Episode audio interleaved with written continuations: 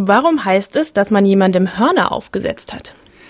Tja, das ist eine interessanterweise sehr, sehr alte Formulierung. Es gibt dazu eine Geste, nämlich, dass man den Zeigefinger und den kleinen Finger nach oben streckt, die Finger dazwischen nach unten beugt. Und im Italienischen sagt man dann cornuto auch zu jemandem, also er ist ein Gehörnter.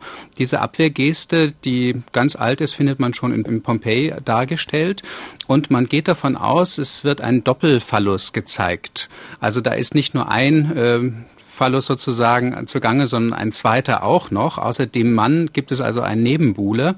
Es ist aber auch durchaus möglich, dass hier ein Hornvieh äh, symbolisiert wird, nämlich der Ochse. Dass also eine Frau ihren Mann behandelt, als sei er ein kastriertes Rindvieh.